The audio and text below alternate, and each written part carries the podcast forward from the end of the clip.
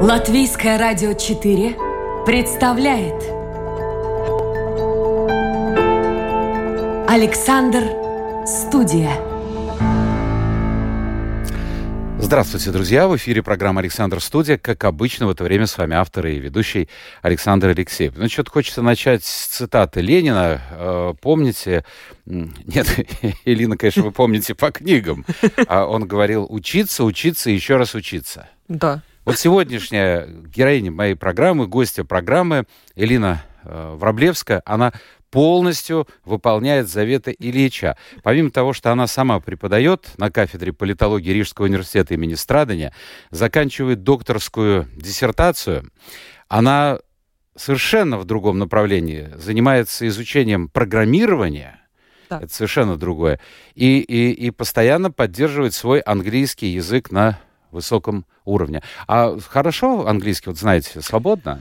Хорошо, свободно, но, конечно, если ты каждый день на нем не разговариваешь, то, ну, что-то уже забывается, не так хорошо припоминается, но, в принципе... Но русский у вас хороший. замечательный, латышский тоже Да, замечательный. но русский, в принципе, мой первый язык, Я вот так честно. предполагал, когда мы с вами встретились. Если честно, мама сказала, я сначала заговорила по-русски, и только потом по-латышски. А кто у вас, семья не смешанная, нет? Э, Семья смешанная. Ну, бабушка больше как бы с латвийской стороны. Там, э, мне кажется, папа у нее поляк был, мама из Латгалии.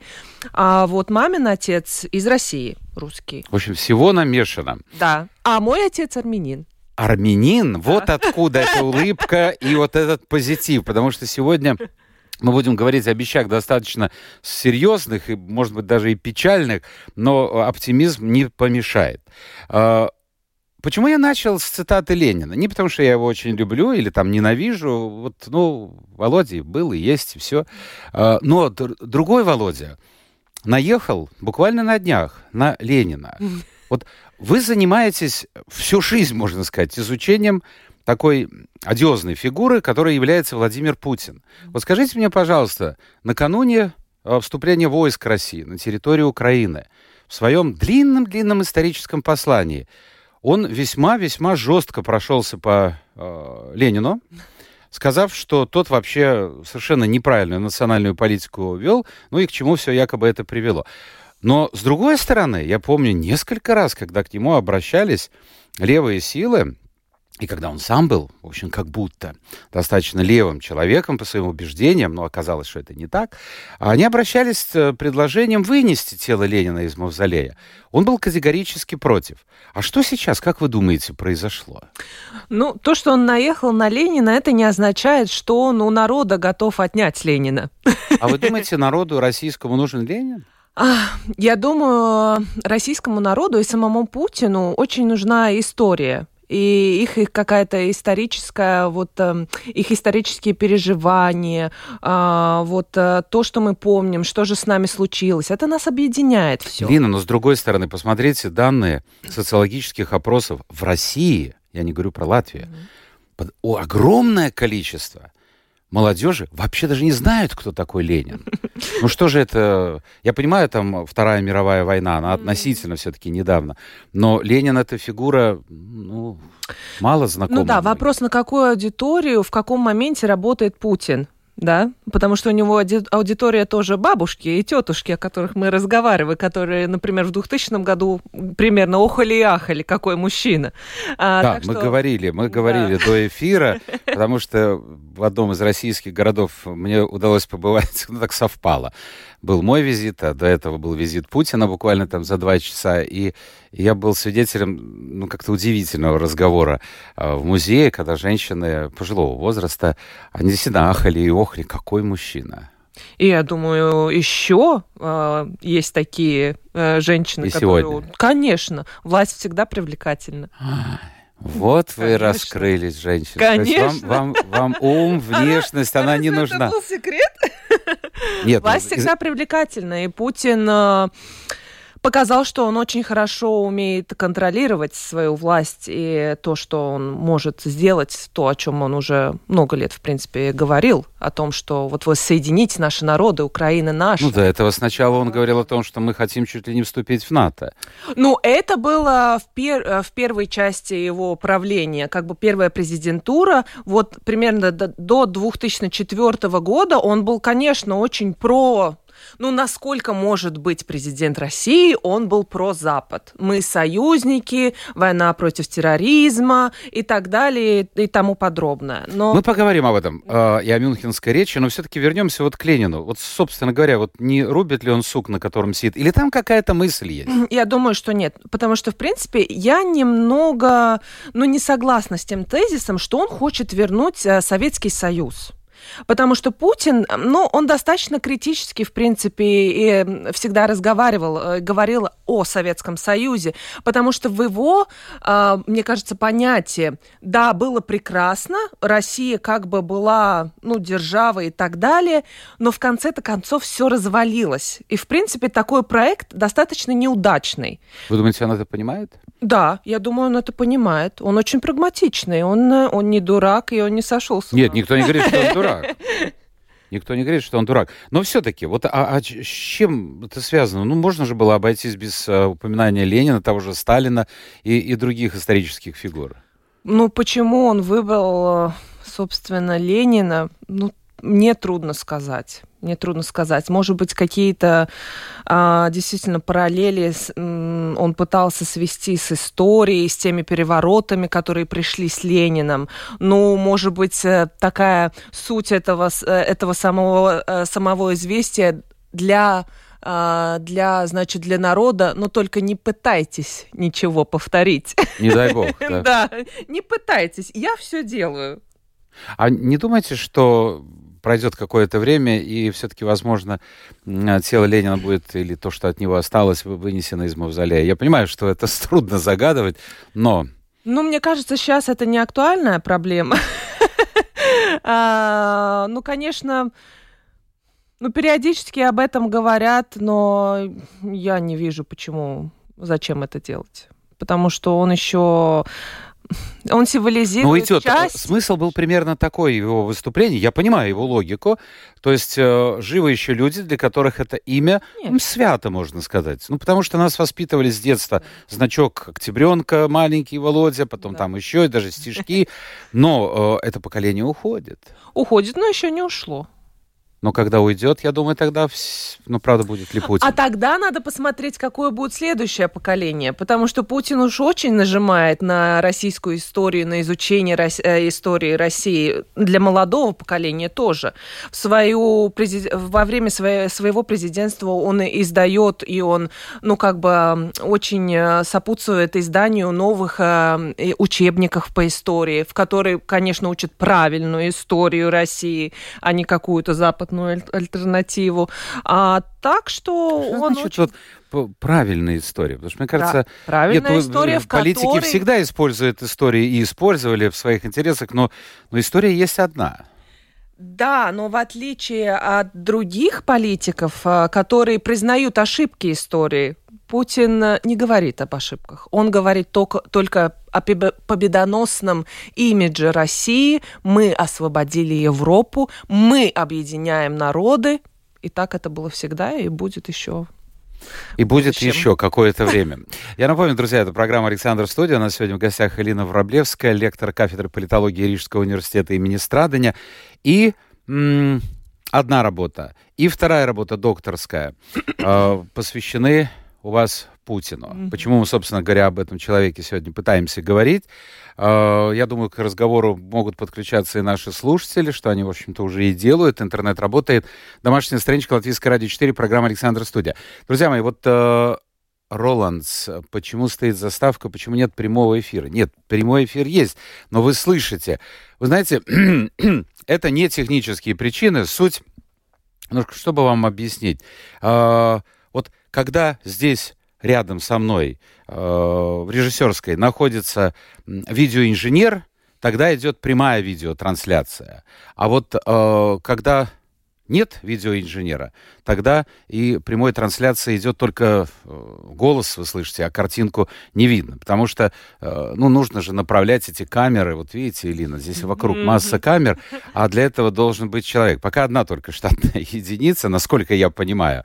Так что вопрос не технический, я в курсе дела. Ну, поживем, увидим, посмотрим, как будет все развиваться. Потому что хочется, чтобы было бы качество. Потому что не просто вот так показывать человека, а чтобы было бы качество, какие-то перебивки. Вот мы говорим сейчас о Путине. Было бы здорово, если появился бы его портрет, например, да. или какие-то. Понимаете, вот как телевидение. Голый вот... торс. Послушайте. Ладно, голый торс. А он вам действительно как мужчина нравится? Нет. Нет? Я, я, уже да я его так не знаю, чтобы мне так нравился. Ну, по картинкам. Ну, посмотрите, сегодня Берлускони э, свадьбу устроил. Да, ну... 83, а ей 30 чем-то. Вот вы, женщины, и тянетесь к сильным мира сего. А, итак, еще раз напомню, интернет, домашняя страничка Латвийское радио 4. Ну, будем надеяться, будем надеяться, что появится еще один звукор... Э, видеоинженер, вот так правильно говорить. И тогда э, программа будет Э, и другие программы, которые идут в прямом эфире, только, конечно, в прямом эфире, будут не только слышны, но и видны. Скажите мне, пожалуйста, Элина, а, собственно говоря, почему и магистрская ваша работа, и докторская посвящены Путину? Хороший вопрос. Ну, вот, и вот... Я об этом думала, когда ехала сюда. Сколько лет назад это все А, так, а, магистр я защити... защитила в 2014 году. Это 8 лет назад? Да, 8 лет назад. И как долго ее писали? А, ну, 4 месяца. Ну, ну сколько... Значит, 8 с лишним да. лет вы интересуетесь Путиным. Угу. Откуда угу. это? Вот хороший вопрос, потому что я как сейчас помню, что в январе, когда надо было нам придумывать, ну, на какую тему будем писать э, свою работу, я помню, что я хотела писать что-то о изучение как бы повестки дня в новостях, вот в порталах, что-то. Но как-то мою идею отфутболили. И я помню... И там Страдани университет, да? Да, да. Ну, как бы сказали, ну, не-не, это не покатит. И как я пришла к Путину, это, наверное, очень... Это хорошо звучит, как я пришла, пришла к Путину. К Путину, да. Я так представляю, Кабаев а. сидит напротив. А было бы здорово. Вот пришла я к Путину, потому что вот у меня в семье тоже были разные такие, э, ну, люди в семье жили тоже в разных информативных как бы пространствах, да, да. пространствах. И вот меня очень заинтересовало, ну что там такого? Ну что такого он там говорит, что вы так живя в Латвии всю свою жизнь, так яростно Значит, его и защищаете. И, и в вашей семье тоже разделились да, мнения, да? Да, да. А вот интересно, кто был папа, мама там, кто за кого? А, ну, папа не в моей семье, но у мамы был тогда ухажер. Вот он был про, про Путин сам. Угу. Кстати, он из, из Беларуси, наверное, или с Украины. Я всегда я как-то не припоминаю. Мне кажется, с Украины он даже сам. Но он был про Путин всегда. И, и мама, вот они употребляли одни новости, одни газеты. Тут в Латвии смотрели российские каналы. Какие-то споры у вас возникали или да, не стоит? со мной Серьезно, особенно. Да? О, ни, одно, ни, э, ни один день рождения не прошел э, без того, чтобы я начинала орать просто на это. То есть вы собирались на день рождения и потом начинали про политику? Да, ну съели салатик и потом как бы вздохнули, ну и сейчас о политике. Что Но убедите, можно человека, я сейчас не имею в виду ни Путина, ни России, вообще, как вы думаете, ведь вы преподаете студентам, ведь это тоже какой-то момент убеждения здесь присутствует. Можно ли человека, который считает, что вот это белый листок бумаги, а это черный, например, убедить в том, что он не прав? Или это невозможно? Ну, я бы сказала так, смотря на, на то, что сейчас происходит, э, смотря как долго этот человек живет с убеждением, что листок черный. Чем дольше он живет, и чем больше людей тоже э, с таким же убеждением вокруг него, тем труднее будет переубедить. Это, мне кажется, то, что сейчас происходит. Слушайте, а Познер как-то сказал, да, мне кажется, это был Познер. Он правильно сказал, если показывать каждый день по телевизору в течение некоторого времени задницу лошади, там, где хвост, да, то действительно люди будут воспринимать, что вот это вот... Вот, вот это вся вот, лошадь. Вот это и есть, да. Вот да, это да. и есть наша лошадь. Конечно, конечно. Ну хорошо, а другие говорят, вот смотрите, сейчас э, запрещены каналы пропутинские, а мы не видим всей правды. Мы видим правду только с одной стороны. Ну, мы не видим неправду, мы не видим пропаганду. Они, мы... а, а, они скажут, что Мы пропагандируем. Да, они так и говорят, конечно. А кто прав? Россияне... Вот как, как простому человеку, ну ладно, в городе, ладно, человек, который знает языки, он может посмотреть другие телевизионные каналы, но человек, который живет в глубинке, не знает ни одного языка, он привык смотреть вот первый канал российского Это телевидения. весь его источник всего его мира. Все, А вы думаете, что информации. что-то может измениться, если закрыть этот канал? Я думаю, что в, в- первую очередь люди будут искать другие пути, как добраться до этого канала, потому что это то, что я знаю, это то, что я употребляю. Ну как вы сейчас отнимете это у меня? Ну и, конечно, тут надо присоединиться к той риторике, которую говорят э, ну, со стороны нашего правительства, что надо тогда уж создавать в Латвии, например, А альтернативу. это давно надо было сделать. Да, конечно. Этот поезд, в принципе-то ушел. А ведь первые разговоры появились, ну, одни из первых, после аннексии Крыма. Да. Эстонцы сделали, а мы вот... Я считаю, что уже тогда было поздно. Да, Я считаю, да, уже да. раньше надо было это делать. Я вообще не понимаю немного вот эту установку, что так много российских каналов на нашей территории транслируется. Я, я чего-то этого не понимаю. Ну, потому что я- у нас язык. так- Язык, Элина, язык, да, язык. конечно. Но извиняюсь, ну, ну сколько уже с момента независимости мы действительно, ну хоть один канал не можем создать. Ну, Я вчера читал отклики, вы знаете, вот насчет языка. Вот нам кажется, что да, молодежь знает язык. Молодежь латышский язык да. знает. Э, Ну, или почти вся молодежь. Но я вчера читал комментарии по поводу того, что Херманис пригласил Чулпан Хаматову м, э, в Рижский новый театр. Э, И там прозвучала вот такая фраза. Ну, наконец-то мы сможем пойти и понять, о чем там идет речь в спектакле. То есть пишет человек, который наверняка не знает латышского языка. То есть все-таки вот русское информационное пространство, ну как, как, извините, в Америке многие люди живут в Нью-Йорке, в Чайна-таун, не зная английского языка. А, Да, конечно, мы не эксклюзивны в таком, э, в таком смысле.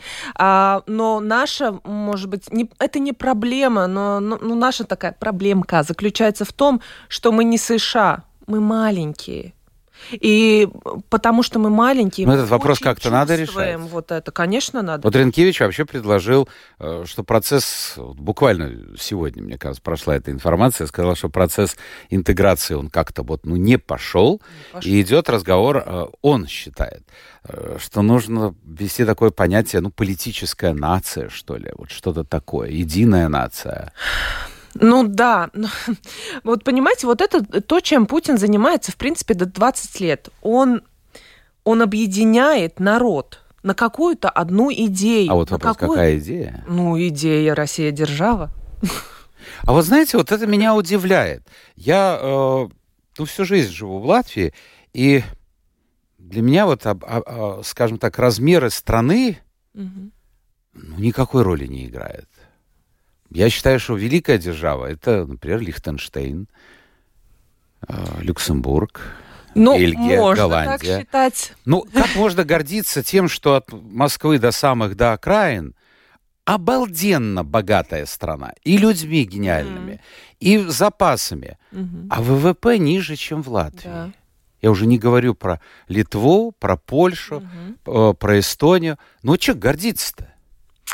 А, но тут вопрос не в том, а, насколько... Или еще танками. Вот а, давайте будем гордиться ракетами. Но тут больше мы не горди... э, Он не хочет, чтобы Россия гордились их, эм, ну, как бы материальными э, способностями, а идеей. Потому что их нет.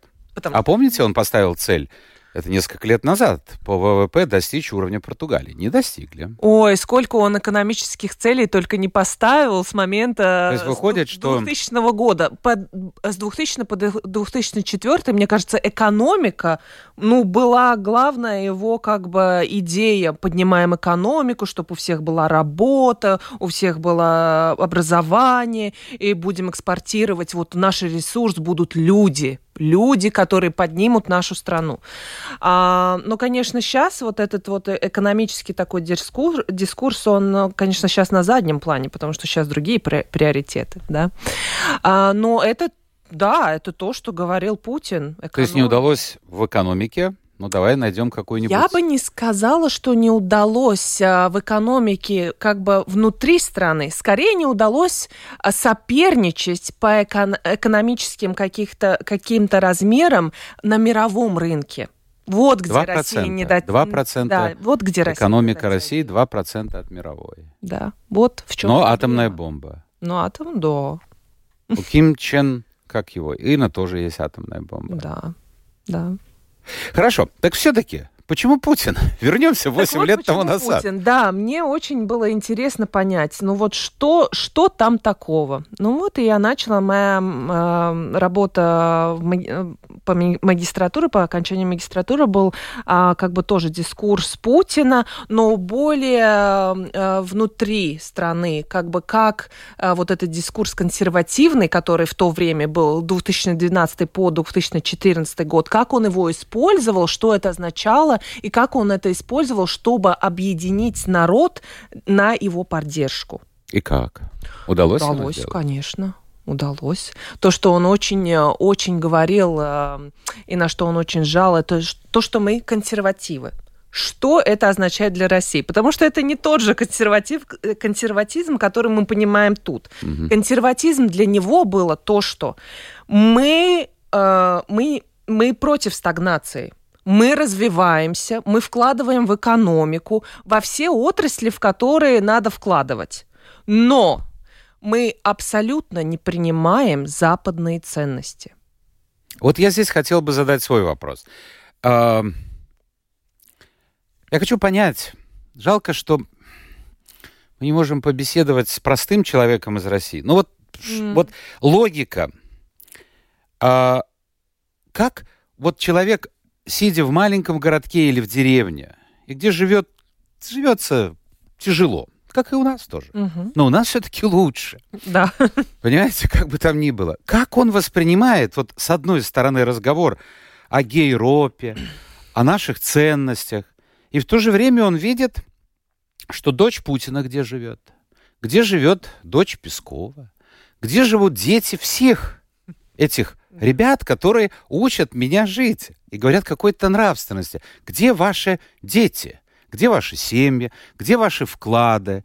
Где ваши виллы? Вот как это укладывается? И почему человек не начинает думать, что-то тут не то? Да. Ну, тут я всегда думаю о, о такой, не знаю, пословице, не пословице России умом не поймешь. Вот, вот, вот, вот хотелось бы понять. Ну, во-первых, мне кажется, для россиян уже э, исторически никогда не было надобности, что вот наш, чтобы наш руководитель или руководители, политическая элита, была вот приближенная к народу жила так же, как народ. То есть они там наверху? Нет, они должны быть там наверху, они должны руководить нами, они должны быть лучше, чем мы. Так что там никаких проблем. Все прощается. Нету. Все прощается. Это там даже не вопрос, мне кажется, о прощении. Просто так есть. Ну, император всегда жил там, во дворце, а я сидел со своей горбушечкой хлеба и водой. Нормально. Елена, недавно у меня в программе был историк, я не знал об этом. И это тоже вот в эту же струю разговор, это про войну 1812 года. А, оказывается, Наполеон, когда вошел на территорию России, он заявил об освобождении всех крепостных крестьян. Угу. Это 1812, угу. не 1861. Вместо того, чтобы сказать спасибо, простой мужик взял дубину и стал защищать того, кто избивал, унижал его и забивал до смерти. Да.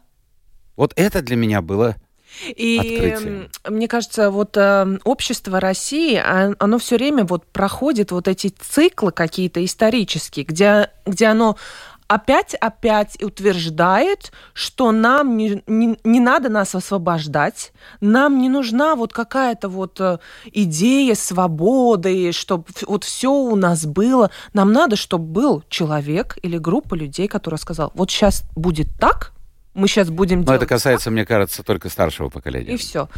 А, очень трудно судить о молодежи. Вот, например, что происходило после, а, вот сейчас в начале марта, если мы смотрим на новое поколение тоже, тот же ТикТок. Ну, тиктокеры тоже, ну, мы поняли, что они куплены, они одну и ту же речь произносят. А, как ну, если говорить о молодежи в целом, это все-таки то поколение, Э, даже вот до 30, которые жили. Да, они жили, они никого не знают, кроме Путина, но, да. но они э, понимали, что можно делать карьеру, они можно зарабатывать э, честным трудом или в России, или за рубежом, э, но они совершенно по-другому смотрят. Ну, я Часть, по думаю- крайней мере, Я не думаю, что совершенно по-другому. Путин их вырастил патриотами.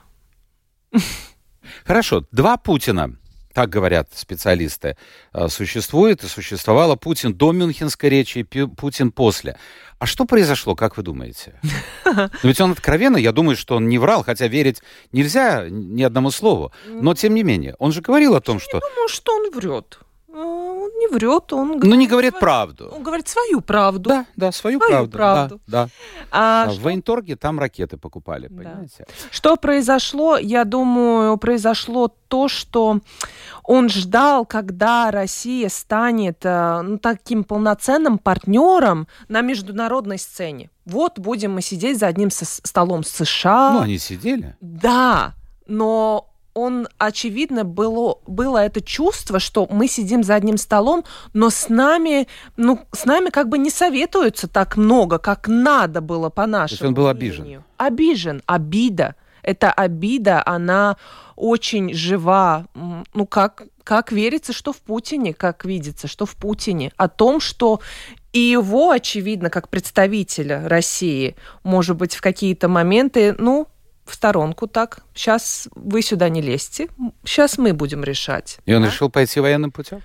Я думаю, это не было такое решение. Все, пойдем военным путем. Он давно, довольно долго говорил, так, ну, друзья, будем сидеть за одним ст- столом, мульти- мультиполярность в международной системе, мы этого хотим. Но что опять Россия и Путин понимает, а, когда он говорит о переговорах, о сотрудничестве, о том, что, ну, давайте поговорим, прежде чем что-то начинать, например, в Сирии или в каком-то другом Мгм. регионе.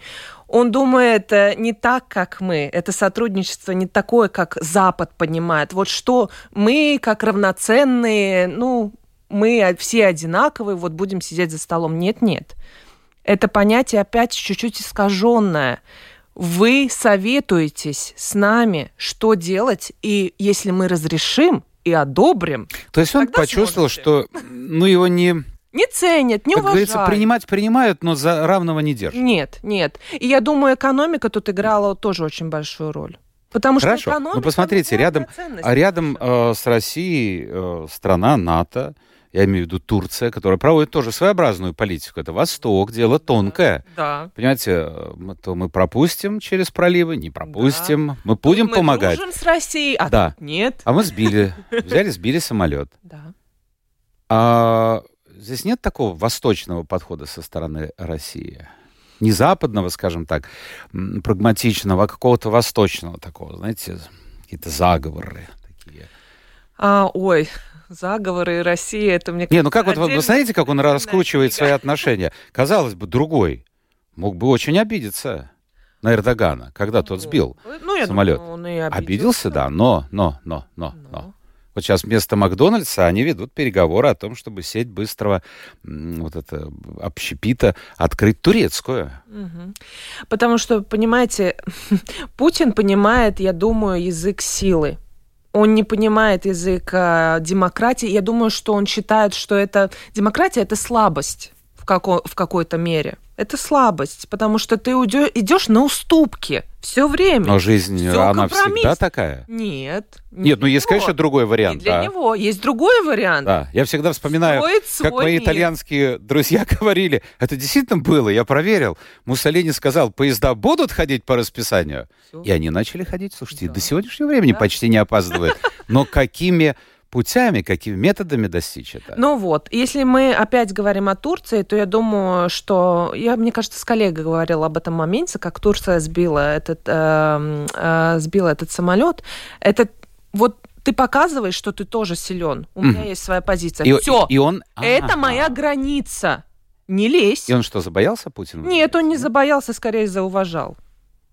Хорошо. Я могу предположить, если, допустим, Ну, сейчас предположим, я тоже НАТО. сейчас. пошло бы на закрытие воздушного пространства над а, Украиной, он бы зауважал это? Нет?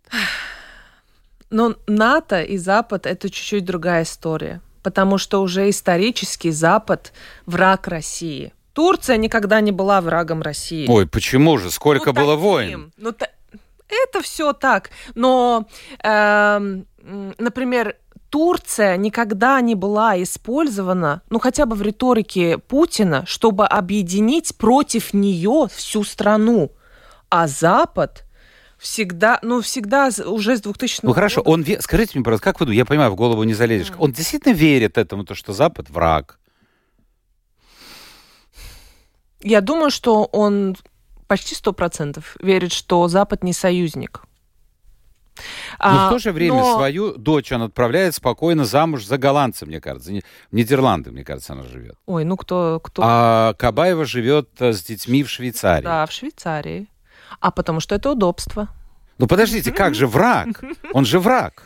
Ну, враг это для, для него, как для политика. Есть же Путин тоже частная персона. Это все уживается абсолютно, потому что один Путин, я как бы страна, и что нужно мне как руководителю страны, и что, конечно, удобно мне вот как мужу, как отцу, для моей семьи. Ну, не надо его, ну, обес, обесчеловечивать, ну, как бы так. Он же тоже человек, он муж для нее, он э, отец для, для своих дочерей, для своих сыновей или кто у него еще там, кто у него еще есть. Конечно, есть же это, ну, частная персона какая-то. Мы же видим. То есть здесь его... тоже как бы два Путина. Хорошо. Ну. Еще один вопрос по поводу вот этого митинга, э, концерта, или как его назвать, в связи да. с э, вторжением 23, 23-й э, день это был, войны, угу. и восьмая годовщина аннексии Крыма. Ну, вы мне объяснили по поводу внешнего и одежды и так далее.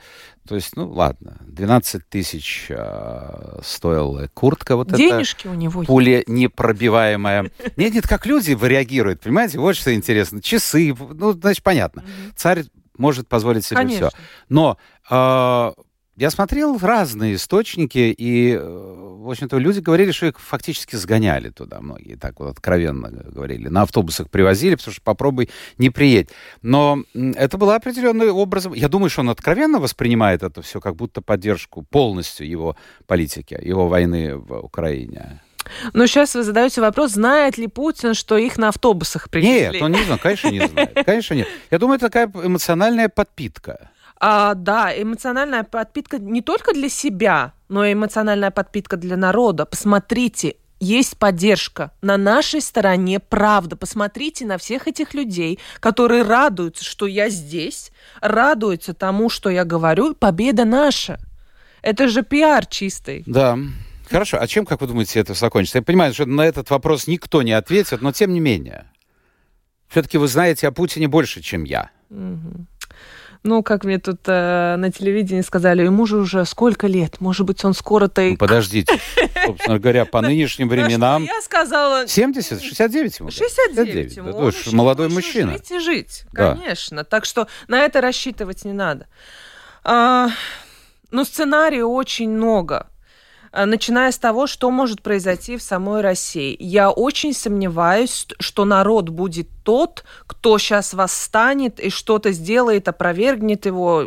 Я думаю, это не та история. На это надеяться не надо. Его ближнее окружение. Или Ближнее окружение. окружение. Вот это, мне кажется, такая карта, которую мы до конца не знаем. Потому что нам очень трудно сказать с уверенностью, что происходит э, с теми людьми внутри его вот самых близких. Ну, понятно, ну, Сергей Шойгу и Лавров, Песков, ну, вот его примерно сейчас его та банда. Кто еще там? Что это за люди? Какие убеждения у них? Они абсолютно за, они верят, вот, что это правда то, что мы делаем. Или они более прагматично... А те люди, которые потеряли огромные деньги, да, это еще один вопрос. Кто руководит олигархами? Значит, Путин ими или они Путиным? Сейчас, мне кажется, более видно, что Путин, скорее всего, ими. Я думаю, что в какой-то момент Путин уже перерос олигархов. Хорошо, давайте мы посмотрим некоторые э, вопросы, даже не утверждения, а Вернее, даже не вопрос, а утверждение. Анатолий пишет. Доброе утро. Сам русский, но такой русский мир с бомбами, ракетами и убийствами людей не мой мир. Как так получилось, что, победив фашизм 77 лет назад, Путин действует фашистскими методами? Друзья мои, я вот всегда вот призываю, давайте не бросаться словами, которые очень э, задевают э, не только русского человека, но прежде всего россиян. Фашизм, нацизм. Возьмите, прочитайте, что такое. То, что Путин агрессор, однозначно. Mm. Что э, его Байден назвал военным преступником, да. Я даже еще цитату нашел э, «извращенное злоупотребление властью», так сказал mm. папа э, Франциск. Самый, пожалуй, авторитетный человек сегодня в мире. Но фашизм это, это другая опера. Но, тем не менее, вопрос задан. Почему Путин действует такими методами? Еще ответ, пишет Анатолий, и не нахожу. Как вы думаете? А, я думаю, он действует такими методами, потому что, во-первых, он уже давно обещал и готовился к этому. Я думаю, потому что он а, другого выхода в какой-то момент больше не видел потому что, ну, какие-то переговоры, требования с его стороны, ну, просто были... Да, ну, перейти, вот, вот все-таки, понимаете, иногда я думаю, боже мой, не во сне ли это? Ну да, мы-то так многие... Понимаете, я это, тоже вот, так вот думаю. это, Особенно, когда ты смотришь, что э, ну, под обстрел подвергаются такие же дома, которые Подождите, есть вот у торговый нас. центр в Киеве, да. на Подоле, да. и несколько домов. Да. Почему, если доказано, что человек преступник, его нельзя арестовать еще не доказано. в Гагу? Да, еще не доказано, идет сбор информации. Это так же, как было во время Второй мировой войны, когда гнали немцев обратно, все протоколировалось, все записывалось. Это просто Байден назвал его военным преступником. Ну, это сейчас такая эмоциональная, в принципе, да. риторика да. Запада. Да. Я хочу посмотреть э, какого-то специалиста в области юриспруденции именно международной. Э, я вчера читал очень интересный материал, но нужно время для того, чтобы все это осмыслить и рассказать. Там много всяких нюансов. Да. Много всяких нюансов. Э, нужен специалист, и я попрошу нашего генерального продюсера Людмилу Вавинскую кого-то найти из международников, которые смогут, ну, по-простому, вот, как бы, так сказать, это все э, а, объяснить. Э, так, что у нас дальше? Где у меня... А, вот. Э, Федор, Федор звонил родственнику в Смоленск. Проблема с солью, сахаром и каждодневным изменением цен. В банкоматах проблемы с наличными. И дальше многие проклинают Зеленского. Представляете себе, да? Да, он виноват. Потому что что он там, наркоман, еще... Да, да, еще, да, да, да, да, да, нацист. Нацист? Нацист. Нацист, да. Он виноват, потому что он вынудил Россию идти на эту спецоперацию. Он вынудил своими действиями. Это мне напоминает э, действительно. Вот это извращенная логика. Да, и, и плюс э, все это, правильно вы в начале эфира говорили, очень профессиональная, дорогая э, работа э, средств массовой информации, да. средств пропаганды. Это мне напоминает опять-таки, по воспоминаниям современников, то, что происходило в конце 30-х годов э, со сталинской Советским Союзом, когда многие люди в мире действительно приезжали в Россию, думая, известнейшие писатели, встречались, ездили на Беломор-канал, им показывали, как, смотрите, перевоспитывает человек, как новый человек. Люди здесь в Латвии накануне оккупации верили, что вот сейчас придет счастье. Mm-hmm. Ну, чем это счастье обернулось, все понимают. Это, это, это мощное, мощное да, воздействие. Да. Это мощное воздействие. Потому что действует э, в, там-то, в том-то и вся соль пропаганды, она действует на наши эмоции, на то, что мы хотим, что мы желаем. Вот как и, будет, и легче будет всего прекрасно. сказать. Да, да. Конечно. Рина пишет, окурок моль. Ну, Рина, я понимаю, это более эмоциональное такое. Понимаете, это не дурак. Mm-hmm. Это умный человек, Конечно. который ведет непонятную многим в мире политику, ну, непонятно, потому что все рассчитывали, что он какая-то логика есть. Что да. он логи- логичный, да. логически мыслит. Сейчас для нас то, что он делает, это отсутствие логики. Но ну, какая-то своя него. логика там, там есть. Какая-то своя логика Конечно. Есть. Да. Э, спасибо. Спасибо, Элина. Мы уже, вау, три минуты заехали э, за рамочки эфира. Элина Враблевская сегодня поделилась своими мыслями о человеке, который стал героем ее и магистрской, и докторской диссертации о Владимире Путине. Э, Элина, лектор кафедры политологии Рижского университета имени Страдания. Спасибо, Элина. Спасибо, Спасибо всем тем, кто был вместе с нами. Что у нас сегодня? Мне что-то хотелось сказать, что сегодня пятница. Но сегодня... Еще не пятница. Что у нас сегодня? Вторник, да? Вторник, Вторник. Завтра среда. Новый день, новый эфир, новые гости. До свидания.